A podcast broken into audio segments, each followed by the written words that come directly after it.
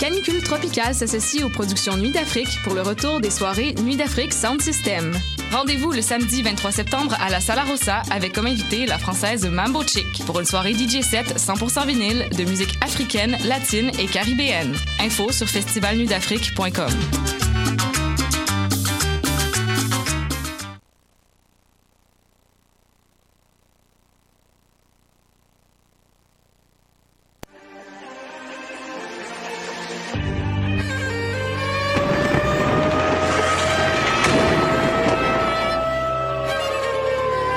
la guerre est toujours.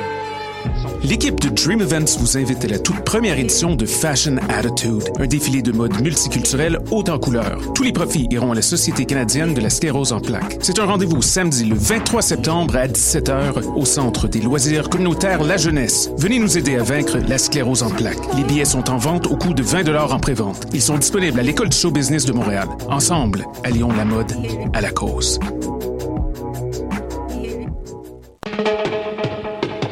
Les productions Nuit d'Afrique vous présentent le groupe Danakil, solide ambassadeur du reggae français, en concert le vendredi 29 septembre au Théâtre Fairmount pour la sortie de son nouvel album.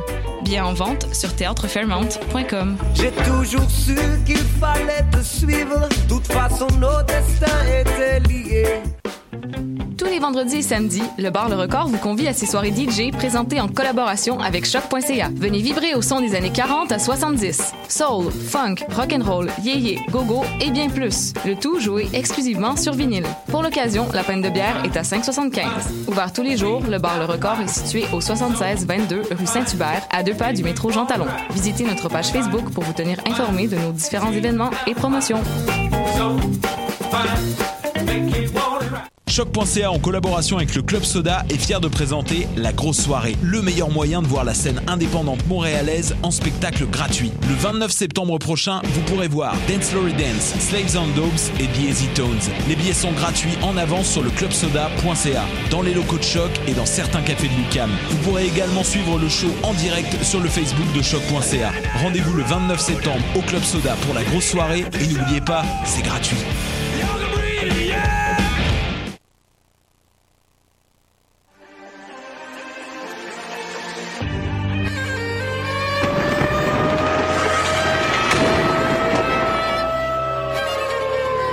Car la guerre est toujours la sanction d'un échec.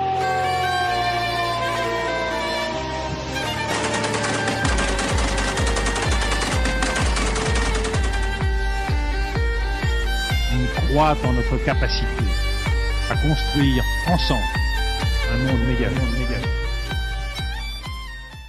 Bonjour à toutes et à tous et bienvenue à Plein Feu, votre émission sur les conflits à l'international. Il est 13h et c'est maintenant qu'on débute notre sixième saison. Déjà, oui. Et pour l'occasion, on va vous parler du Venezuela, un pays d'Amérique du Sud pris en étau entre une crise politique et une crise économique. Restez des nôtres. Donc pour cette émission, comme je viens de le dire, on va parler du Venezuela, la République bolivarienne du Venezuela, euh, donc ah, qui subit une crise politique, notamment due euh, à son changement de dirigeant, euh, passant d'Hugo Chavez à Nicolas Maduro, et aussi des prix du, du, pétrole qui ont vraiment baissé. Donc du coup, c'est ce que Daniela va nous expliquer ce qui se passe en ce moment là-bas et comment on en est arrivé là. Euh, Carole, notre nouvelle voix qui va nous emmener faire un tour du monde des actualités. Euh, Marc-Antoine aussi a vu le, documentaire Viva Venezuela, Fighting for Socialism, et nous dira ce qu'il qu en a pensé. Audrey, notre nouvelle metteuse en ondes, qui nous fera un zoom sur l'Assemblée constituante du Venezuela. Et pour finir, Gabriel nous parlera de l'épidémie de malaria qui sévit dans le pays. Si vous voulez nous écouter, Choc diffuse ses émissions sur Facebook.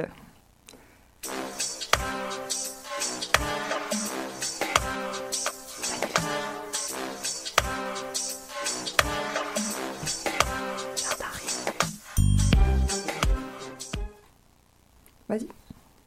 Donc Daniela, euh, on t'accueille pour, le, pour le, la mise oui, en contexte. Oui, bonjour Shannon, euh, directeur pour la sixième session. Euh, plein feu, on va parler du Venezuela, un pays qui a été sécurisé par des manifestations violentes depuis le début du mois d'avril, exigeant les départs de chef de l'État Nicolas Maduro. Donc bonjour Daniela, re-bienvenue hein, bien sûr. Euh, donc dans les dernières nouvelles, on a su que le gouvernement du Venezuela va se réunir en République dominicaine dans les prochaines semaines avec l'opposition pour arriver à une entente. Oui, en effet, euh, la semaine dernière, le gouvernement du Venezuela a accepté d'entamer un dialogue avec l'opposition. Euh, donc, après l'opposition, c'est la droite. Et après que le gouvernement dominicain et le chef du gouvernement euh, espagnol, Luis, Luis Rodriguez Zapatero, ont proposé une trêve entre les deux parties. En effet, le peuple est fatigué après six mois de lutte dans les rues. La situation ne fait qu'empirer avec plus de 125 morts et depuis quatre mois. Donc d'ailleurs, la dernière fois que le gouvernement a négocié avec l'opposition a été en décembre 2016. donc du coup, là c'est la dernière fois, mais combien de fois ils ont essayé de négocier avec l'opposition? Puis pourquoi ça a vraiment jamais abouti comme... Euh? Donc... Euh, avec le gouvernement des Maduro, ça fait trois fois, donc ça c'est la troisième fois. Pendant le gouvernement d'Hugo Chavez, euh, qui est resté dans les pouvoirs quand même jusqu'à 2013, il y a eu à plusieurs reprises. Donc la première après les coups d'État en 2002. Donc, euh, lui, il a commencé son mandat en 1998, mais déjà quatre ans après, les gens n'étaient pas contents de son gouvernement. Donc, la droite, mettons. Les négociations n'ont jamais marché parce que la principale demande était la nationalisation. Ben, les entreprises pétrolière, vous voulez, ils voulaient la privatiser, donc pour que mhm. euh, le gouvernement n'ait pas des revenus de cet argent-là. Puis les, chavismes, euh, on sait, il a toujours défendu un, gouvernement de gauche très socialiste qui n'appuie pas ces genres de, de, choses. OK. Et donc du coup, le problème euh, est survenu, il est survenu un petit peu après ça. Je, je pense les, les gros problèmes. Oui, donc euh, les gros problèmes sont survenus après que Hugo Chavez était mort. Donc évidemment, euh, maintenant, de résoudre ces problèmes-là devient une priorité, mais la première, le, premier grand problème, c'est la chute du prix du baril, qui a été l'une des principales causes. Donc, euh, Venezuela tire ses, son argent, 96, 96 de ses revenus sont tirés du prix du, pétrole. Donc, à conséquence, l'actuel successeur de Hugo Chavez ne peut pas maintenir l'argent qui reçoivent les gens à chaque mois. Donc, c'est un gouvernement socialiste. Les gouvernements, ils donnent de l'argent à ces personnes-là et et sans cet argent du pétrole, il peut pas continuer à payer, mettons, les aliments, les salaires, pas, pas de la même manière. Aussi, il faut voir que depuis 1997, il y avait des tensions déjà avec les États-Unis qui voulaient avoir accès à, au pétrole. Donc, ils voulaient que les, les entreprises soient en main des, des, des, des, États-Unis, des entreprises nord-américaines. Mm-hmm. Puis, Hugo Chavez, ce qu'il a fait, c'est qu'il a enlevé ces, ces entreprises-là, puis les a nationalisées. Donc, c'est Venezuela qui recevait cet argent-là. Puis on entend beaucoup dans les États-Unis, ah, c'est une dictature. C'est des mots qu'utilisent les États-Unis toujours pour entrer dans le conflit, puis c'est la même chose en Syrie, mhm. puis essayer d'avoir ce qu'ils veulent de ce pays-là. Donc, euh, on sait aussi que c'est les États-Unis en grande partie qui a fait en sorte que les, les prix du, du baril a descendu, mhm. puis en effet, c'est ça qui a provoqué en grande partie la crise. D'accord. Et euh, du coup, le, prix du baril qui a descendu, ça, ça, a des impacts sur le pétrole, mais ça a des impacts aussi dans la vie quotidienne des gens. Oui, donc ça a des impacts sur la vie quotidienne des gens. On sait que euh, les, les, Vénézuéliens, ils peuvent pas accéder aux aliments. Donc, qu'est-ce qui arrive? Les gouvernements de Maduro essaient de faire des contacts avec les, les entreprises privées. Donc, euh, lui, il a des aliments moins chers qui donnent à, à la personne qui gagne un salaire minimum. Donc, toutes ces ventes-là alimentaires ont été vidées très rapidement. C'est pour ça que les gens disaient il n'y a pas d'aliments. C'est pas qu'il n'y a pas d'aliments, c'est que les gouvernements n'est pas capable d'acheter plus d'aliments pour subvenir aux besoins de sa population. Puis l'autre l'autre partie d'aliments qui est qui est apporté au pays, qui est importé au pays, c'est les entreprises privées. Lui, il n'a pas arrivé à un accord avec ces entreprises-là, puis les entreprises, ils mettent les prix euh, du riz, des principaux euh, aliments au prix qu'ils veulent. Donc, euh, mettons, euh, les riz qui coûtaient, euh, je sais pas, deux, mettons, 2 dollars dans une banque gouvernementale mhm. des aliments, il va coûter pour, pour l'entreprise privée 20 dollars. Ça fait en sorte que les gens qui gagnent pas beaucoup d'argent mhm. bon, vont pas pouvoir payer ces prix-là. Donc, en ce moment, les salaires minimums ont augmenté dans la dernière semaine de 40 Donc, on parle de 325 000 bolivares. Ça mhm. équivaut en ce moment à 61 dollars euh, canadiens. Mais je pourrais pas vraiment vous dire euh, combien qui coûte un certain aliment parce que mhm. l'inflation fait en sorte que euh, les, les, prix du produit puis les taux d'échange de la devise changent constamment. OK. Et du coup, on a vu aussi une, une pression médiatique au niveau international pour euh, notamment des États-Unis. Donc oui, donc les États-Unis, on a vu que Trump hier, il a fait une déclaration en disant que l'ONU devait intervenir car la dictature puis les dernières morts, c'est plus gérable pour les pays. Mm-hmm. Donc on sait que les, les médias en général vont montrer le gouvernement comme une comme Cuba, tiens, un gouvernement de gauche qui fait juste, qui ne fait que euh, mettre pression sur la population pour qu'il continue à être dans les pouvoirs. Mais en mm-hmm. fait, euh, il n'y a pas vraiment des médias de gauche qui puissent aussi donner sa parole, surtout en Nord-Amérique, euh, ici dans cette, partie du continent. On n'entend pas vraiment des gens qui sont pour Maduro. Puis je sais qu'il a essayé de défendre grandement, mais il a aussi il a aussi euh, fait des choses qui sont sont pas vraiment pas bonnes pour pour le pays. D'accord. Donc euh, du coup la situation est assez nébuleuse puis on voit beaucoup un seul euh, un seul côté de, la situation. Bah merci Daniela pour avoir tout éclairé.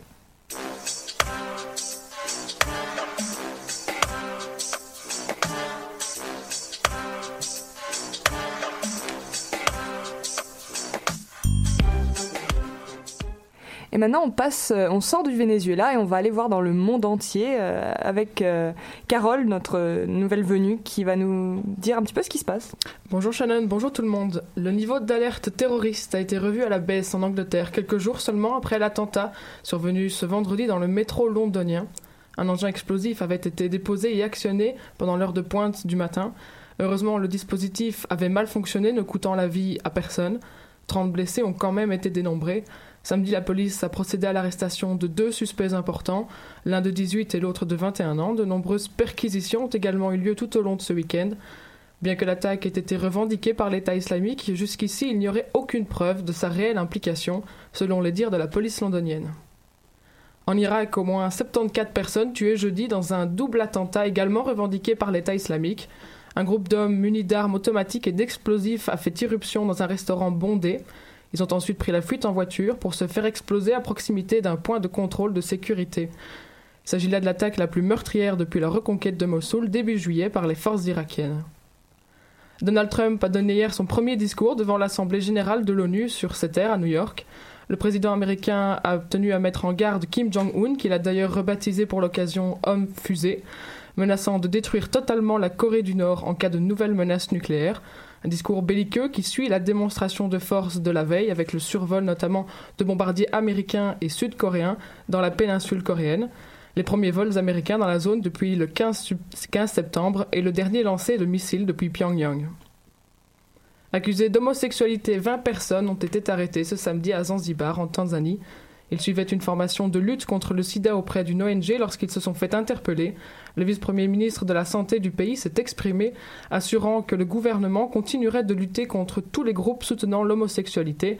La Tanzanie est l'un des 38 pays d'Afrique où l'homosexualité est toujours illégale. 421 000, c'est le nombre de personnes qui ont fui la Birmanie au profit du Bangladesh depuis la fin août, selon l'Organisation des Nations Unies. Il s'agit des Rohingyas, une partie de la population victime de ségrégation communautaire et non reconnue par les autorités birmanes. Cette minorité musulmane est aujourd'hui la cible de ce qui semble être, je cite, une déportation systématique, totale et définitive, rapporte Rémi Ourdan, un envoyé spécial pour le monde. L'ONU évoque d'ores et déjà un nettoyage ethnique. Une conclusion que n'a pas embrassée Aung San Suu Kyi lors de son discours très attendu hier, la dirigeante birmane et prix Nobel de la paix a d'ailleurs refusé de parler d'épuration ethnique, annonçant plutôt sa volonté de mettre la lumière sur la situation. Pour finir, une bonne nouvelle, le jeune journaliste français Lou Bureau a été libéré ce vendredi et est déjà de retour en France après 51 jours de détention. Il était détenu à Ankara depuis le 26 juillet suite à la découverte de photos le montrant en compagnie des membres du PKK, une milice kurde considérée comme terroriste par les autorités turques.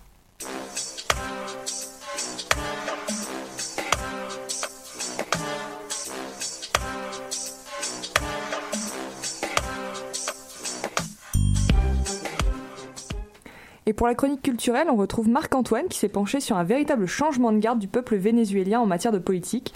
Donc depuis 1999, euh, l'année de l'élection de Hugo Chavez, le Venezuela est entré dans une période de changement majeur. Effectivement, Shannon. Donc, j'ai visionné le documentaire Viva Venezuela, Fighting for Socialism.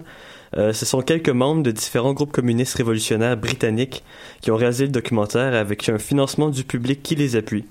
Le film date de novembre 2013 et comme son nom l'indique, le film parle énormément de socialisme. Ce courant politique et sociétal est particulièrement en vogue depuis l'élection d'Hugo Chavez au Venezuela en 1999. Euh, L'ancien président du pays, qui est décédé d'un cancer en mars 2013, fait aujourd'hui figure de modèle pour ce que les socialistes appellent la révolution bolivarienne. J'ai donc décidé de me pencher sur la question à travers un court documentaire qui traite de la question. On commence ce documentaire par des messages révolutionnaires et des citations d'Hugo Chavez. Donc je cite Une révolution bâtie par le bas par l'organisation consciencieuse de la classe ouvrière vénézuélienne pour transformer la société. Ou encore, je cite toujours Chavez continue à vivre, la lutte continue. Bref, on donne le ton et on se plonge directement dans l'action. Dans les premières minutes, on se transporte le jour des élections d'octobre 2012 à Caracas, capitale du Venezuela, pour la réélection de Chavez et la continuation de sa politique du socialisme bolivarien. Et donc, plus en particulier, c'est quoi les thèmes qui sont abordés par les créateurs du film? À travers le documentaire, on fait un tour complet du Venezuela. Euh, on visite des endroits qui vont mieux depuis la révolution bolivarienne, et ces thèmes-là viennent de là. Donc, les réalisateurs nous mènent dans un hôpital pour parler du système de santé, dans une usine où on fabrique des contenants de gaz pour parler de l'industrie du pétrole. On parle également, cet endroit-là, de travail au féminin. Euh, on aborde aussi la place des sociétés rurales, ainsi que le, le partenariat pardon, entre Cuba et le Venezuela. On apprend donc que les deux nations se complètent au niveau de l'énergie ainsi que dans le système de santé. Plusieurs intervenants mentionnent Cuba comme étant un modèle à atteindre pour le Venezuela en matière d'organisation sociale. Le socialisme est encore très très fort et le 20e siècle a été marqué par des modèles communistes tels que Fidel Castro et Che Guevara. Est-ce qu'il y a eu un arrêt un petit peu plus surprenant dans le voyage? Effectivement. L'arrêt le plus surprenant est la ville de Caribia, surnommée Socialist City. Euh, carrément la, ville socialiste. Caribia fait partie d'un grand projet entamé par Hugo Chavez et continué par Nicolas Maduro, son successeur, de bâtir 3 millions de maisons publiques sur le territoire. La mission première de Caribia était de donner un foyer aux réfugiés de la région de Caracas euh, suite aux importantes inondations de 2010. Côté éducationnel, on critique la société, la situation antérieure, pardon. On déplore le fait que les problèmes du pays n'aient pas été abordés pendant une trop grande période de temps. Euh, les penseurs économiques du Venezuela ont été ignorés, l'économie politique ou l'industrie du pétrole également. Euh, on critique, on critique euh, beaucoup ça dans les universités. C'est des sujets qui ont été carrément ignorés. On critique donc la période du néolibéralisme des années 80. Euh, un autre argument, argument pardon, des activistes est la vente du modèle économique américain comme celui auquel les Vénézuéliens devraient aspirer. C'est même un, des fers de lance de la nouvelle génération socialiste au Venezuela. Et donc, dans l'ensemble, comment est-ce que tu as trouvé le, documentaire pardon? Personnellement, j'ai trouvé le documentaire très bien dirigé et les intervenants étaient bien choisis. Euh, ça avait un propos intéressant, bien entendu. Par contre, c'est évident que les gens qui ont fait ce film l'ont fait à titre de propagande. Euh, jamais dans le documentaire on entendra d'opinions contraires au fondement de la politique socialiste. Euh, tout le monde semble heureux et Hugo Chavez est perçu comme un véritable exemple, alors que dans les faits, c'est loin d'être tout le monde qui pense de cette façon. C'est également de la propagande qu'on fait en Angleterre, car tout au long du film, on a droit à des interventions de militants communistes anglais qui vantent les réussites socialistes du Venezuela. Vers la fin du film, on est plongé dans des manifestations pro-communistes en Angleterre on cherche à faire un parallèle entre les deux pays afin de motiver le peuple, surtout de la classe moyenne, à rejoindre les révolutions communistes anglaises. Ceci étant dit, le film fait un bon travail visuel et surtout d'ambiance grâce à des musiques du pays, à des images qui rappellent le folklore local. Pour finir, le, documentaire aborde un peu la question des médias, ce qui a bien entendu capté mon attention. On parle notamment d'une chaîne de télévision illégale pendant 22 ans, qui est, qui est maintenant légale depuis 11 ans, du moins en 2013 qui est aujourd'hui euh, euh, assez importante pour justement les socialistes euh, du pays. il y a aussi également quelques stations de radio et des journaux communautaires qui ont vu le jour dans les quartiers populaires de la capitale Caracas. Donc ça peut permettre de voir que le Venezuela peut servir d'exemple pour les socialistes et communistes occidentaux. Merci Marc-Antoine.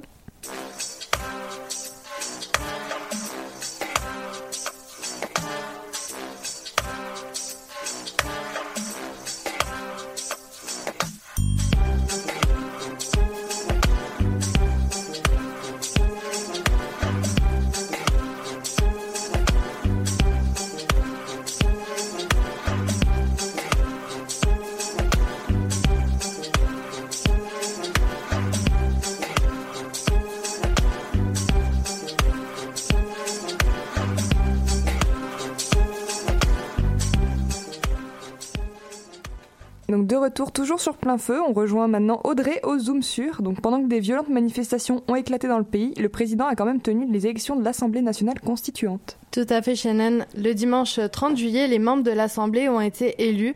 Pourtant, les résultats étaient très discutés. Selon Reuters, 3,7 millions de Vénézuéliens ont voté alors que le chiffre de Nicolas Maduro est différent, 8,1 millions d'électeurs au total. 545 euh, membres ou députés ont été élus. Ils remplacent l'ancienne Chambre des députés qui avait été élue en décembre 2015. Delcy Rodriguez, surnommée la Tigresse par euh, Nicolas Maduro, a été élue par les membres présidents de l'Assemblée constituante. donc, c'est quoi le rôle qui a été donné à ces dirigeants, à cet organe? L'Assemblée constituante doit rédiger une nouvelle constitution pour le pays, c'est-à-dire elle peut modifier les institutions et les lois. Elle révise euh, la constitution d'Hugo Chavez déclarée en 1999. En plus, selon le président vénézuélien, les membres pourront organiser un autre référendum à la suite de l'élaboration du nouveau texte.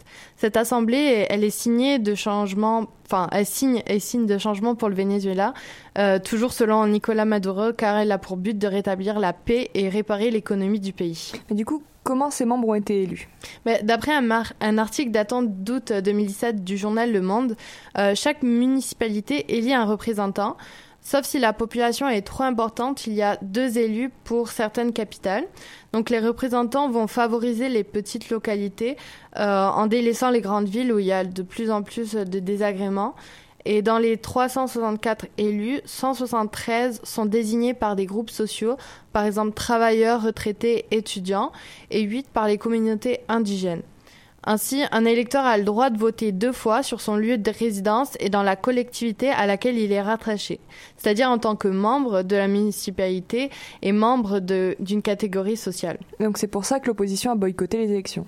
Oui, car les constituants sont pour la plupart issus de la société civile et appartiennent euh, tous au champ présidentielle. Voter deux fois n'est pas tellement démocratique.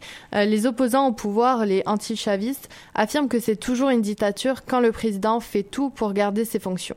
Selon l'opposition, la table de l'unité démocratique euh, euh, MUD, le parti a cherché un maximum de voix dans les zones rurales considérées comme des défenses chavistes. En plus, l'entreprise britannique Smartmatic, chargée des opérations de vote électronique, a accusé les autorités d'avoir manipulé le taux de participation, et surtout euh, quand l'écart est si important, alors qu'au référendum, le résultat n'était pas du tout le même. Et les candidats provenant des différents partis étaient aussi interdits, ce qui n'a pas quand même pas empêché l'élection du vice-président du parti au pouvoir, euh, Diaz Dado euh. D'ailleurs, la guerre des médias, la guerre des chiffres était lancée. Et donc du coup, où est la place de l'Assemblée euh, dans l'échelle gouvernementale? Bah, L'Assemblée n'a aucune limite et a le plein pouvoir. Effectivement, elle se situe au-dessus du président. Par exemple, son premier travail, comme l'a surnommé les médias, a été de destituer la procureure générale du pays, Luisa Ortega, une des principales opposantes à Nicolas Maduro. De plus, elle n'a pas vraiment un mandat établi euh, pour l'instant, cette Assemblée. Donc ça peut en faire vraiment beaucoup de pouvoir. Et du coup, en quoi l'Assemblée nationale est différente de l'Assemblée constituante? Ben, L'Assemblée nationale comprend 65, 165 euh, élus, pardon, élus au suffrage universel. Euh, leur mandat est de 5 ans. À la création de la nouvelle Assemblée constituante en 2017, euh, l'Assemblée nationale voulait rester en place et donc les deux assemblées sont situées dans le même bâtiment. Et contrairement à l'Assemblée nationale, l'Assemblée constituante euh, n'a aucun parti d'opposition dans ses rangs et ainsi elle est entièrement pro-Chavez. Le pays euh, avait déjà connu une situation semblable en 99. Et pour que vous voyez vraiment bien la différence, lors du premier rassemblement, les députés sont arrivés au siège du Parlement en exhibant des portraits géants du défunt président Hugo Chavez et de Simone Bolivar. Bah merci Audrey pour euh, cet éclairage aussi.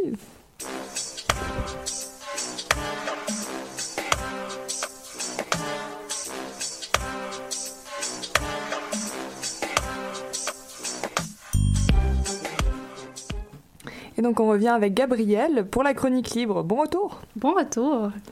Donc, euh, on se tourne maintenant vers un problème un petit peu plus médical au Venezuela. Donc, tu nous parles du paludisme ou la malaria aussi. Oui, donc la malaria ou paludisme, qui est un virus qui se contracte surtout par la piqûre de moustiques.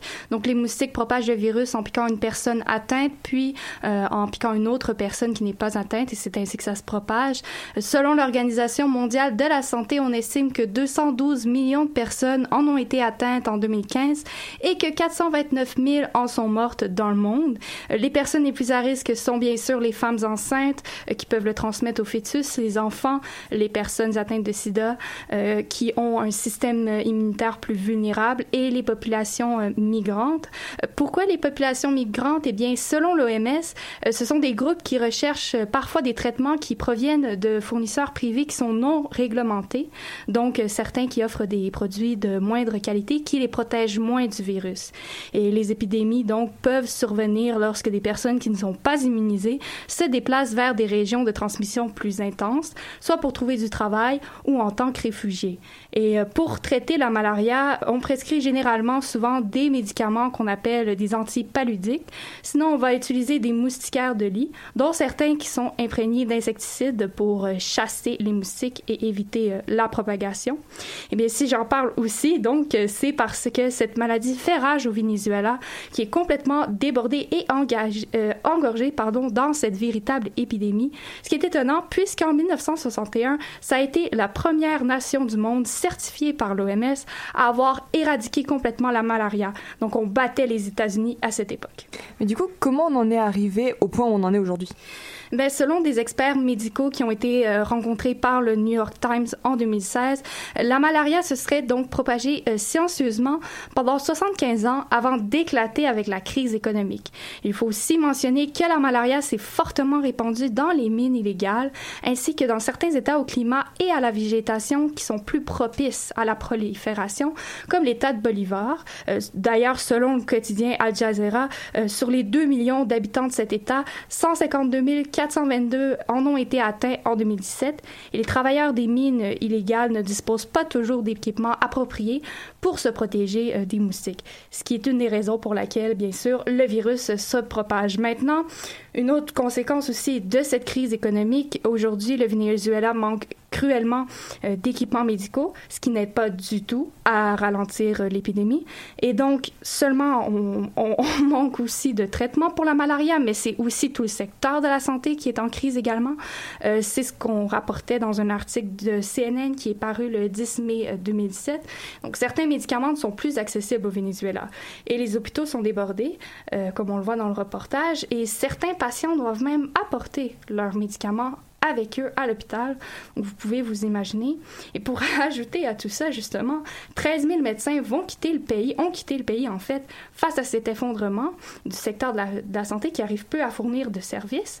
Et donc, l'article abordait aussi le, taux de, morta- de mortalité qui monte en flèche euh, dû à cette épidémie. Et on parle parti- particulièrement, donc, des morts infantiles. Donc, selon les données qui avaient été produites par le ministère de la Santé au Venezuela, on comptait 240 000 cas de malaria en 2016, donc c'est plus de 75 que 2015.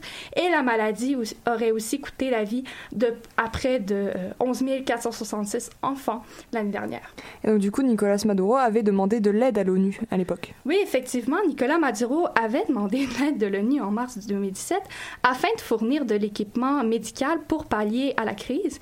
Et donc, euh, selon le quotidien euh, Al Jazeera, Nicolas Maduro n'avait rien dit de plus sur les détails de cette euh, euh, demande. Donc, on se rappelle que la hausse de l'inflation met à mal le pays qui souffre de plusieurs manques criants et pas seulement en traitement contre le paludisme, mais aussi euh, de carburant d'antidouleur et de traitement de chimiothérapie. Et en plus de ça, on a des pénuries alimentaires qui vont encore plus euh, affaiblir le système immunitaire de la population. Donc, aujourd'hui, on en est, on en est où? Ben, selon un article d'Al Jazeera euh, encore publié en août 2017, 18 des 23 États du Venezuela souffraient alors d'une épidémie de malaria. Donc, selon le docteur Oscar Noya, directeur du Centre des études sur la malaria, qui a été rencontré par le quotidien, les pays environnants risquent peut-être d'être infectés. On parle surtout du Brésil, euh, de la Guyane et de la Colombie. D'ailleurs, selon un article paru en septembre 2017 dans le New York Carib News, la Guyane a soigné 360 euh, Vénézuéliens. Donc, ce serait surtout des Vénézuéliens qui, qui auraient traversé la frontière pour recevoir des traitements médicaux. Et ils ont actuellement la possibilité, par la Guyane, de rester au pays pour une période limitée afin d'obtenir des soins médicaux. Eh ben, un truc dont, on se doutait pas. Merci, Gabriel.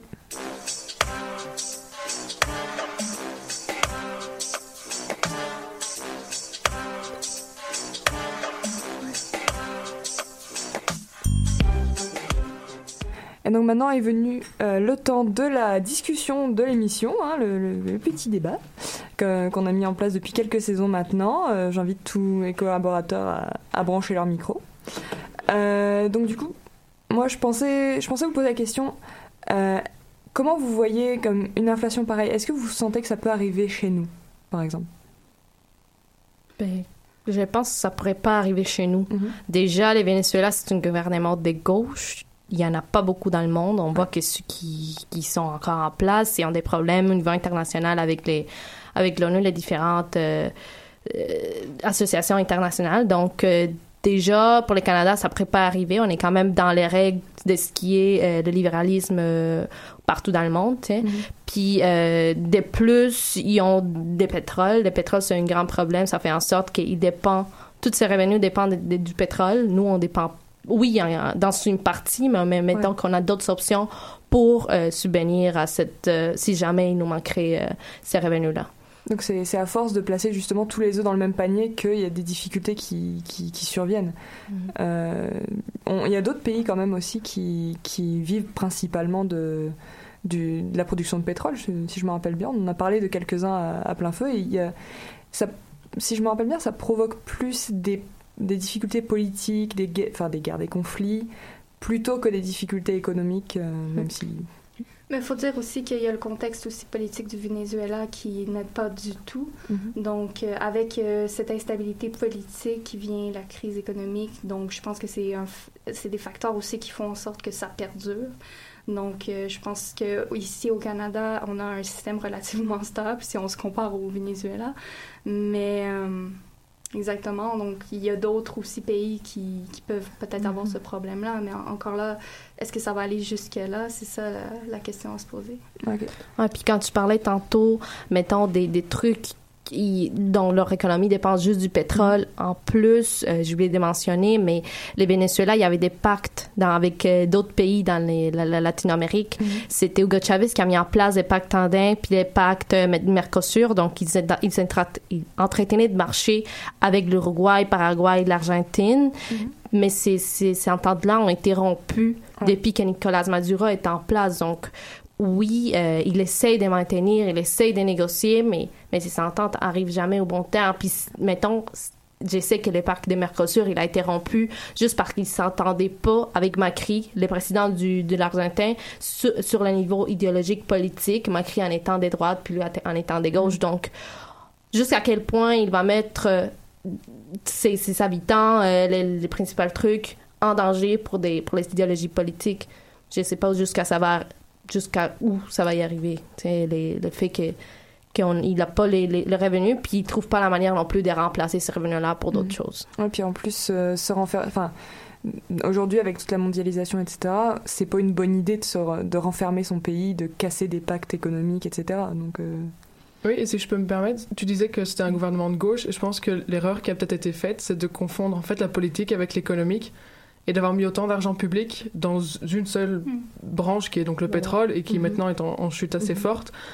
Le Canada, je pense, n'aura jamais cette situation-là parce que déjà, il y a beaucoup d'investissements privés. Donc même si le privé s'effondre, l'État restera en place. Et euh, c'est ça aussi, c'est savoir en tant que privé, on va rechercher de l'argent le plus possible. Et du coup, euh, on voit qu'il y a beaucoup d'institutions euh, pétrolières qui sont d'ores et déjà en train d'investir dans bah, l'énergie du futur en fait. Donc même en tant que privé, peut-être qu'ils sont meilleurs gestionnaires en fait euh, d'une mhm. société mhm. que peut l'être un État politique et un gouvernement. Il faut peut-être, c'est le problème peut-être que ce soit un État de gauche du coup qui a un peu confondu et qui maintenant euh, est dans, une, une, crise assez importante. Mhm. Et euh, sans financement public, du coup, pour motiver l'élan vers l'énergie euh, non fossile et non polluante. Ouais, puis il faut aussi mentionner euh, la population au Canada, la population au Venezuela. Au Vene- Venezuela, avant le gouvernement de Chavez, il y avait beaucoup de corruption. Les gens étaient très, ben, très pauvres. Il y avait une grande partie qui détenait euh, tout l'argent. Mais d'une autre côté, les gens pauvres, il y avait rien. Donc Ouais. ça fait en sorte que ça a aidé Hugo Chavez à monter euh, dans le pouvoir. Mais maintenant, ces gens-là qui recevaient des subventions puis qui ont trouvé un emploi grâce à toutes les, mettons, euh, parce que Hugo Chavez il a beaucoup investi dans les hôpitaux, dans l'éducation. Grâce à ces choses-là, c'est tout cet investissement-là, il se voit plus en ce moment. Donc Ouais. ces gens-là, mettons, qui étaient à la campagne puis qui avaient des revenus, ils les reçoivent plus. À cause aussi du pétrole, mais au Canada, mettons, il n'y a pas de gens à la campagne puis il n'y a pas de gens énormément pauvres qui reçoivent pas un certain appui puis qui ne dépendent pas juste des sept gouvernements qui étaient en place, qui étaient les gouvernements de Hugo Chavez. Puis euh, les, les gens qui, qui manquent de moyens, en général, se reposent, euh, on en pense qu'on en veut, mais ils se reposent un petit peu à une période de leur vie sur les subventions de l'État. Et quand l'État est même plus capable de donner ces subventions, c'est sûr que euh, c'est la vie quotidienne qui est impactée. Puis aussi, ce que, ce que je voyais, c'est ce que Carole disait, c'était que leur grosse industrie, c'est l'industrie pétrolière. Et avec les énergies renouvelables, le, pétrole est un peu moins en vogue en ce moment. Ce serait peut-être le temps d'aller dans les énergies renouvelables, je pense. Donc, ouais, puis je, je, je voulais vous demander aussi, euh, comme euh, Marc-Antoine l'a vu, euh, il y a certains pays, de, pays occidentaux qui idéalisent un petit peu euh, les pays d'Amérique du Sud, notamment le Venezuela, pour le socialisme, le communisme, etc. Alors qu'on voit là maintenant que ça se passe pas bien.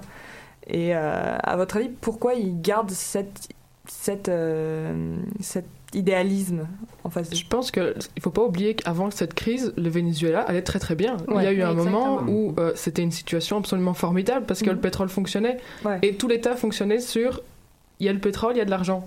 Donc là, c'est vrai, tu disais des financements d'hôpitaux, des financements. Il y avait beaucoup d'aides sociales au final. Et on peut être pour ou contre le socialisme, mais l'aide sociale pour un peuple qui va mal, eh ben, ça l'aide à, à se relever. Et donc, oui, pour ça, il y a eu un moment absolument génialissime, quoi.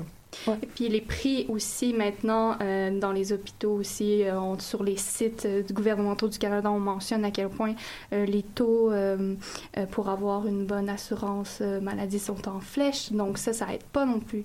Donc euh, il y avait oui Moi, j'ai l'impression, euh, j'irais plus dans un, dans un autre sens. Euh, je, je dirais que c'est un peu une impression de mode pour les communistes, Mhm. Euh, parce que euh, en Amérique latine, il y a eu beaucoup, beaucoup de révolutionnaires. On parle notamment de Simon Bolivar, qui a Ouais. beaucoup, beaucoup de pays qui ont été carrément libérés par lui. Donc, c'est carrément comme un modèle. Après ça, on va plus vers Cuba. On a Che Guevara, Fidel Castro, qui sont des, des modèles populaires. Mhm. Donc, j'ai l'impression que puisque si, si des gens veulent introduire le communisme, comme je vous parlais tout à l'heure de l'Angleterre, ils doivent y aller de la façon plus révolutionnaire, comme eux ont fait aussi. Donc j'ai l'impression que c'est une espèce de mode comme ça, c'est un, appel au groupe, et peut-être qu'ils s'imaginent que le communisme va seulement pouvoir passer par là, par la révolution. Les... Oui, puis c'est c'est pas du tout faux. Hein. Et le Venezuela, il y a bien été. euh, j'ai- J'ai nommé aussi le gouvernement de, de la Bolivie avec. euh, avec son président, euh, j'oublie son nom en ce moment, mais lui, vraiment, on va en Bolivie, puis lui, il, il accepte, mettons, la pluralité de nations amérindiennes dans le pays. Ça fait que tout se fait comme en, en, coopérative, puis le pays, il arrive à se maintenir à plusieurs niveaux. Donc oui, c'est un, un effet d'idéal aussi, mais on voit des pays qui fonctionnent peut-être pas en communisme, mais un certain socialisme et qui arrivent quand même à bien, à bien gérer leur, leur économie. Par contre, si on voit d'une autre côté les choses, je pourrais parler de la Colombie, tu sais, la guérilla, c'est, il y, a une- il y a un peu- il y a une femme hollandaise qui est venue combattre pour la guérilla, puis elle était extrêmement convaincue de leur idéal, de leurs euh, idéaux, puis leur, leur- tout leur, euh, mettons, tout ce qu'ils disaient.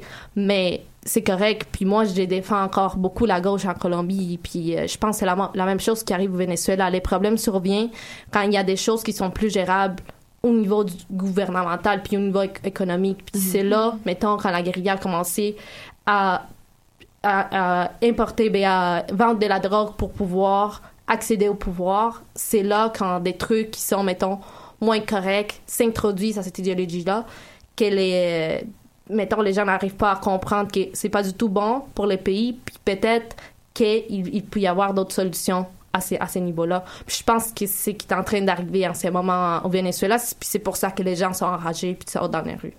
Ok, ouais. Puis euh, du coup, ouais, c'est donc en fait c'est une, une certaine vision d'idéologie, euh, un certain idéalisme mais d'avant. Euh, ils se disent qu'ils qu'ils peuvent, ils se sont dit, ok, ça a marché là-bas, ça va marcher chez nous, alors que euh, c'est pas Idéalement pour eux, en tout cas. bah, c'est ce qu'ils se disent là, ils s'en sont, sont convaincus.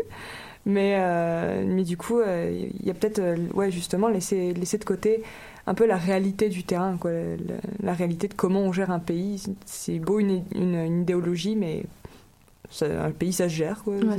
Il y a plus de, plus de facteurs. Je pense que on va pouvoir terminer l'émission là-dessus. Si, si, si tout le monde est bon. Tout le monde est bon. Tout le monde est bon, donc euh, c'est ça. Ben, J'espère juste que ça va mieux aller pour, pour Ouais. Venezuela. J'espère oui, aussi sûr. que j'envoie beaucoup des, des salutations pour les Mexicains. Ça a été Oui, très aussi. dur. Ouais. J'ai- Je pense à eux. Mm. Puis euh, Ouais, j'espère qu'ils vont avoir de l'aide. hein. J'ai juste de mentionner. Je sais pas que c'est. Les- Je sais que c'est pas dans l'émission, mais. Ah bah c'est l'international quand même. mais hein. c'est vraiment, c'est vraiment très dur ce qu'ils sont en train de vivre. Ouais, en ce moment. tout, Salut. Tout le coin, tout le coin des Caraïbes, de- Ouais. du Mexique, etc., qui ont été, on rappelle, touchés par euh, deux ouragans successifs, Puis un tremblement de terre, un tremblement de de terre. 7.8. Enfin, euh, eux, on leur souhaite bien du courage et aux Vénézuéliens aussi. Euh, donc c'est ça qui conclut notre émission d'aujourd'hui. On vous remercie d'avoir été des nôtres pour cette première émission de la saison. On espère vous revoir pour les prochaines. Merci à tous nos collaborateurs pour leur super boulot. Aussi, Plein Feu recrute. Alors si contactez-nous si ça vous intéresse de venir produire l'émission avec nous. Euh, sur ce, on se revoit le 4 octobre pour la prochaine émission et passez une bonne journée.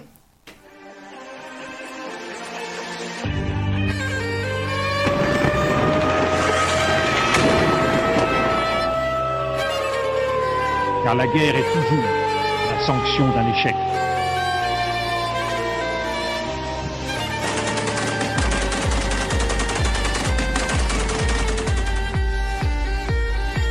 On croit en notre capacité à construire ensemble un monde méga. un monde méga.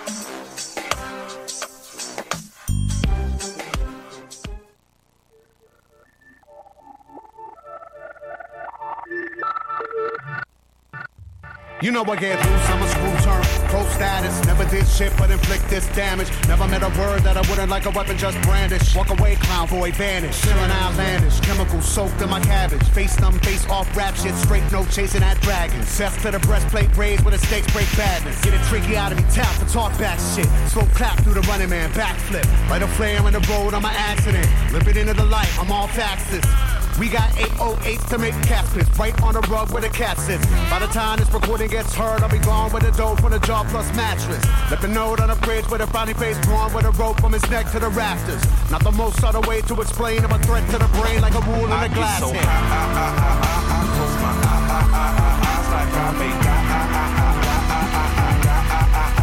I get so high, I close my eyes like I make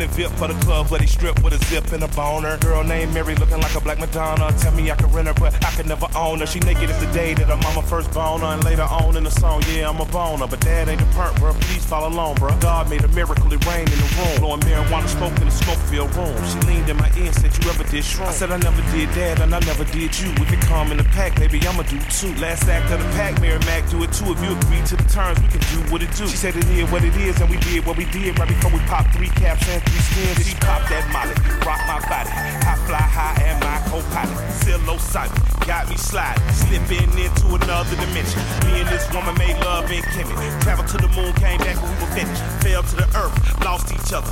Died and we came back sister and brother. In that lifetime, we can have each other, so we killed ourselves and they killed our mother. True